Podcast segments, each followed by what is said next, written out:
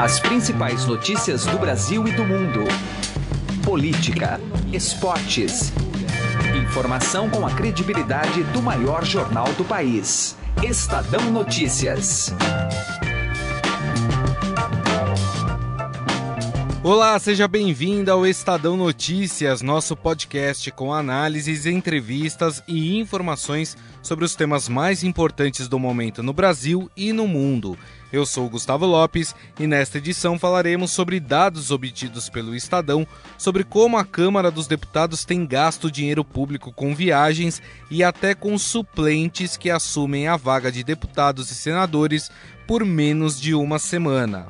Em um dos casos, uma viagem para o Cazaquistão custou cerca de 45 mil reais e teve suplente que ficou seis dias no cargo e recebeu o equivalente a 67 mil reais. O cientista político da consultoria Pulso Público, Vitor Oliveira, lembra que é importante ter verbas para manter a máquina funcionando, mas que alguns gastos devem ser revistos. Ainda nesta edição, vamos repercutir a entrevista do comandante do Exército, o general Eduardo Vilas Boas, que criticou o uso das Forças Armadas para a segurança pública nos estados, com o repórter especial do Estadão, Roberto Godoy. Além de assinar e ouvir via iTunes e aplicativo no Android, você também pode seguir o Estadão Notícias nas plataformas de streaming Deezer e Spotify. Em ambas, basta procurar pelo nome do programa na busca e passar a acompanhar todas as nossas publicações. Para mandar o seu e-mail, o endereço é podcast@estadão.com. podcast@estadão.com. Ouça e participe. Estadão Notícias. Direto ao assunto.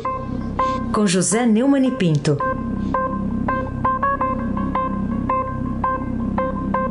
Pois é, você viu. O senhor Michel Temer, no exercício da presidência da República, com todas as dúvidas sobre a sua honra e até sobre sua legitimidade, com a sua popularidade conhecendo índices abissais, se dá o luxo de receber pessoas secretamente sem estar na sua agenda. Desta vez foi o diretor da Polícia Federal, Fernando Segovia, famoso por que não ter calhas, que Sarney indicou e ele nomeou, e que esteve no palácio para ser recebido por Temer e pelo subchefe da Casa Civil para Assuntos Jurídicos, Gustavo Rocha. Porque, em teoria, o chefe da Casa Civil, Ezeu Padilha, estava de férias fazendo travessuras, como curtir tweets dizendo que Sérgio Moro não é imparcial. Pois bem, essa reunião é uma reunião imprópria, inadequada, como foi a reunião com Joesley Batista, também secreta, reuniões com Gilmar Mendes secretas, reunião com a Dodge secreta, mas o Temer não emenda, não se emenda, não tem jeito. Ele chama o diretor da Polícia Federal para conversar na semana em que tem que responder a 50 perguntas da instituição, não é do diretor. A Polícia Federal é um órgão de Estado, não é um órgão da presidência da República, não é um órgão do governo. Né? E ainda se acompanha do advogado. Se ainda tivesse pelo menos lá o chefe, é, teoricamente chefe do Segovia, que é o Torquato Jardim, ministro da Justiça, ainda dava até para é, dar uma aliviada. Também se tivesse na agenda. Entrou na agenda depois que foi noticiado. Mas esse governo Temer não pede um instante de nos envergonhar e nos importunar. José Neumann e Pinto, direto ao assunto. Estadão Notícias. Política.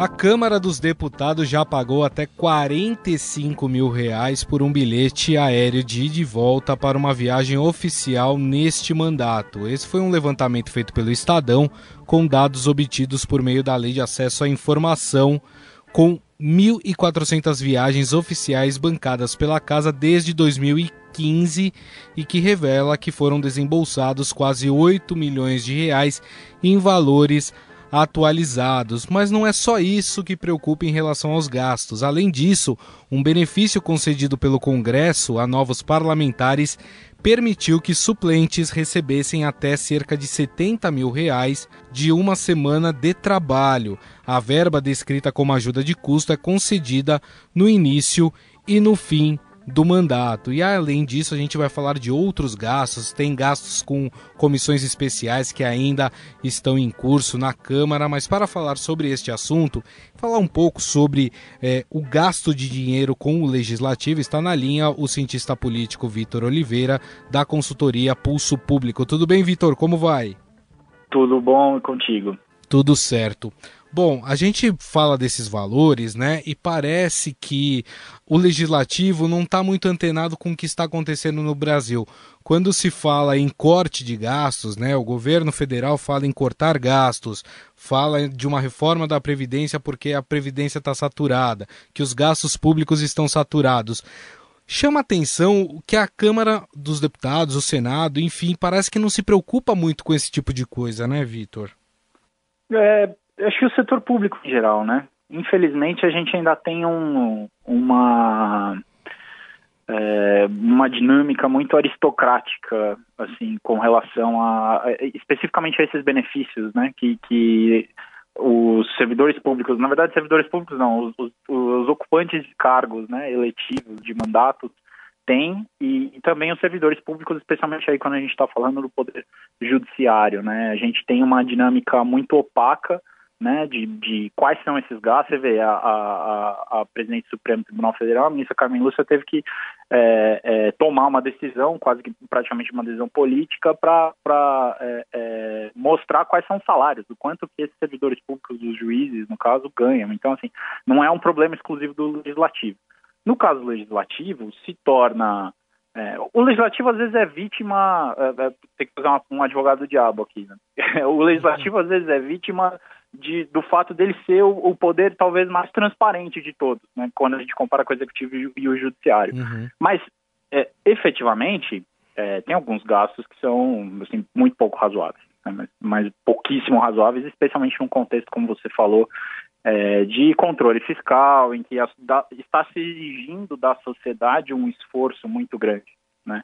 E a gente vê, é, além da matéria, inclusive, do, do Estadão, assim, alguns gastos é, é, de, de, passagem que são absurdos, essa questão do, do benefício né, para quem é suplente. Então, tem realmente coisas pouco justificáveis. Né? Mas não, não é o caso, por exemplo, eu acho que dos gastos das comissões especiais. Tem, é, é, eu acho que tem uma, uma coisa que a gente precisa saber, assim, democracia tem custo. Mesmo governo que não é democrático, custa. Né? Mas democracia, tomada de decisão pelo governo representativo tem um custo, né? E é importante que os deputados tenham assessorias parlamentares, tenham é, consultorias legislativas, né, que ajudam eles a entender questões que são específicas, fazer estudo de impacto daquelas medidas que estão sendo tomadas. Eu acho que é fundamental para, pelo menos eu me sinto muito mais seguro que, que as decisões tenham, estejam sendo tomadas com apoio técnico. Agora, que é o caso, por exemplo, do custo para funcionamento das comissões especiais, né, que são comissões que fazem parte do processo legislativo ali. Você tem um projeto de lei, ele tem uma tramitação é, que é diferente dos outros, ele acaba sendo formado uma comissão especial que não são aquelas comissões permanentes temáticas que já existem, né, mas são projetos que têm uma natureza, é, por exemplo, a reforma política, foi formada uma comissão especial, né? Então, assim, tem alguns projetos que, que, que são é, é, mais complexos, envolvem vários temas, então por isso são formadas as comissões especiais. Agora, é, chama atenção né, que alguns gastos parecem assim exorbitantes. O caso, por exemplo, é, dos suplentes que trabalham menos de uma semana e recebem 70 mil reais, alguns receberam 70 mil reais, parece uma coisa que precisa ser revista, é, assim como a questão, e a gente até pode lembrar da questão do auxílio moradia, o último que chamou a atenção com isso foi o, o Jair Bolsonaro, né, é, que recebe o auxílio moradia, sendo que tem um apartamento próprio. É, não é. dá para mudar esse tipo de coisa, Vitor? É, vamos, vamos deixar bem claro aqui, o que o deputado Jair Bolsonaro admitiu é que ele usa o dinheiro da, da do auxílio moradia basicamente para pagar motel, né? Assim, só que não, não pagando, não pagando o, o, serviço, mas alugando um apartamento. Né? Então, é, é, triste que a gente tenha esse tipo de desvio, é, é, é desvio de finalidade né, do recurso. Então, você tem um auxílio moradia para quem, na verdade, já tem moradia. Né? A gente sabe que isso, esses auxílios é, são, muitas das vezes, é, utilizados como subterfúgio, como tem uma fiscalização muito grande, toda vez falar ah, vai ter aumento de salário, seja no, no legislativo, no judiciário, no executivo, é, vai ter aumento de salário. Então tem uma grita muito grande da imprensa, um, um, a sociedade civil está em cima. Só que não necessariamente quando esse salário é incorporado através desses benefícios, é, ele fica mais difícil de ser percebido. Né? Então, com certeza tem exagero. Esse gasto com o deputado que não está em exercício do mandato é, é, é, completamente, que é o caso do suplente, assim, é, é é, é dificílimo de justificar. Eu acho que é muito difícil alguém me arranjar um argumento que, que é, além dessa concepção aristocrática, né, de que não, já que ele foi eleito, estava na chapa, então, assim, ele, ele tem direito a receber. É, tem muita coisa para a gente rever. Certamente são muitos exageros. Agora, é preciso dizer, não dá para ter, ou se der, se, se a gente não gastar nada com o poder legislativo, ele vai ser operado apenas por aqueles que já têm dinheiro. Eu acho que essa é uma, essa é uma coisa que uma dimensão que a gente, uma perspectiva que a gente não pode perder, né? Se você não tem salário para deputado, você impede que pessoas que, que, que não têm recurso exerçam a função de deputado. Porque aí só quem tem muito dinheiro é que vai ter condição de bancar, além da própria vida, ter condição de bancar é, é, o trabalho aqui em Brasília, é, deslocamento, passagem aérea, tudo isso custa dinheiro. E, e, se a gente não tiver o Estado bancando isso de uma certa forma, a gente é, cria um viés aí de seleção para quem vai ser político ou não. Só rico vai entrar na política. É verdade. Bom, a gente, você falou até um pouco da, das comissões especiais, falou da importância que elas existam e que sejam mantidas. Ah, agora a pergunta que fica é: algumas não acabam durando tempo demais, não acabam ficando em curso ali tempo demais para debater, às vezes, um tema que poderia ser discutido mais rapidamente? Não, mas é, isso é um problema Uh, mas não com relação ao custo, né? Eu acho que é mais um problema com relação ao, é, ao processo legislativo, assim. A, a, comissão especial, vamos explicar como é que é formada uma comissão especial na maior parte das vezes. Tem dois casos principais em que uma comissão especial é formada na Câmara, né? O primeiro é quando é uma, uma proposta de emenda constitucional à Constituição, então, nesse caso, necessariamente é formada uma comissão especial para debater só aquela emenda à Constituição. Uh, e o outro caso é quando você tem um projeto que teria que passar por quatro ou cinco comissões. Né? E aí é formada uma comissão especial, que essa comissão especial ela também não pode durar mais do que a própria legislatura. Então, assim, ela pode ser renovada na legislatura seguinte, mas ela tem aqueles quatro anos para durar, no máximo. Né? O que aconteceu é que, assim, é, você tem uma comissão especial que está lá é, instalada, mas não está funcionando, ela também não está gerando gasto. Então, desse ponto de vista, não é um problema. Tá. Ela é um problema no sentido em que você não tem uma tomada de decisão a respeito daquele assunto. Mas muitas das vezes, as comissões especiais são formadas para atender é, pressões políticas.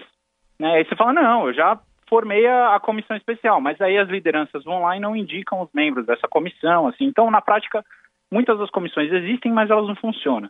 Para mim, o, o, problema maior é quando você tem uma instrumentalização da formação dessas comissões especiais, que foi o que aconteceu especialmente durante é, o, o, governo Cunha na Câmara dos Deputados, né, do, do, do, uhum, do deputado é, caçado Eduardo Cunha, é, que formava comissões especiais para dar mais poderes.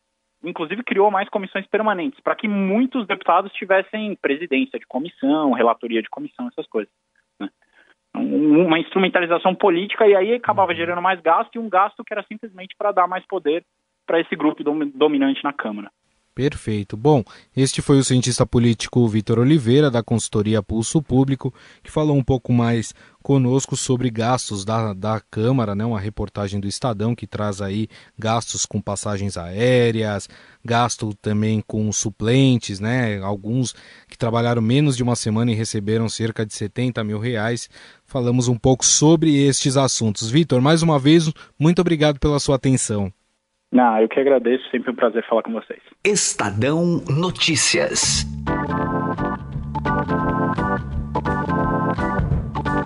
E agora no Estadão Notícias nós vamos tratar de um assunto importante, até porque o homem forte do exército, podemos chamar assim, o comandante Eduardo Vilas Boas, deu uma entrevista exclusiva para o Estadão, onde ele falou sobre o tema segurança pública. Isso porque o exército tem sido chamado aí em diversos estados para poder conter uma onda de violência em que as polícias locais não estão conseguindo dar conta. Ele destacou algumas frases aqui. Ele falou que a segurança pública nos estados preocupa muito pela possibilidade, inclusive, de infiltração do crime organizado nas tropas. E essa foi uma das afirmações fortes do general. Ele diz: foi pontual, está infinitamente distante de representar um problema sistêmico, mas temos preocupação e estamos permanentemente atentos em relação a isso. Isso que ele diz é a convocação da Força Nacional de Segurança para funcionar ali como uma espécie de polícia militar dentro dos estados. E para conversar conosco sobre esse assunto, a gente chamou aqui o Roberto Godoy, que é comentarista da Rádio Eldorado, repórter especial, especialista em armas e em Forças Armadas. Tudo bem, Godoy? Tudo bem. Olha só, ele falou o que eu acho aí nessa história aqui.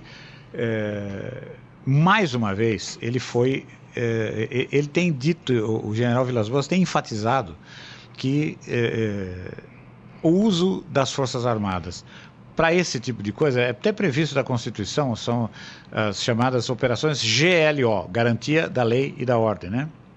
É, não, não é, foram banalizadas, não é para isso. Né? Veja, o ano passado, é, para a gente ver o quanto foram banalizadas, o ano passado, o governador do Rio de Janeiro, Pezão, eh, quis chamar, a, a, a, quis chamar o, o, Exército, as Forças Armadas, como pediu, chegou a pedir formalmente eh, no período do Carnaval, sob o argumento de que eh, a polícia estadual, né, dizer, não era, não tinha condições de manter a ordem durante o Carnaval.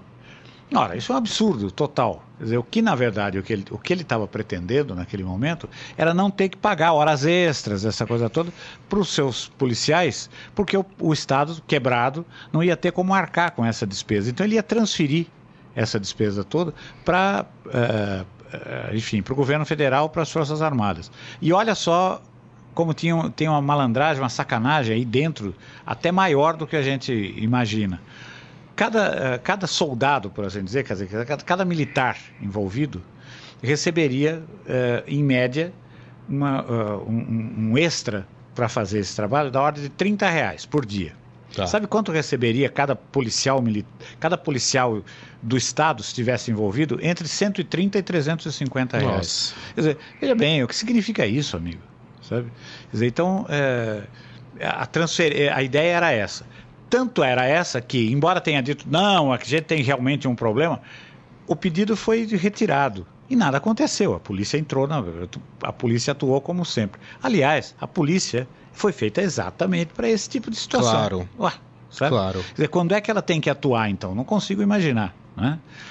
É, além disso, você tem o fato de que os estados é, simplesmente entregaram, simplesmente vacilaram, entregaram, negligenciaram poderosa e vigorosa e fortemente as suas preocupações com segurança pública. E isso ele fala na entrevista, claro né? Sim. Ele faz uma crítica muito aberta em relação a isso. Claro que sim. Veja, o que acontece em São Paulo? São Paulo talvez não é uma ilha, há outros estados que tomaram, fizeram a lição de casa, mas o que acontece em São Paulo? São Paulo se você olhar o orçamento, é, é uma das principais, um, um, um dos principais tópicos, embora não seja o suficiente, ainda assim é um dos principais tópicos. Veja, as forças policiais em São Paulo são quase do tamanho do exército, tem cento e tantos mil homens e tal, entre civis e militares, Sim. essa coisa toda. Bem, uh, ainda assim é precário.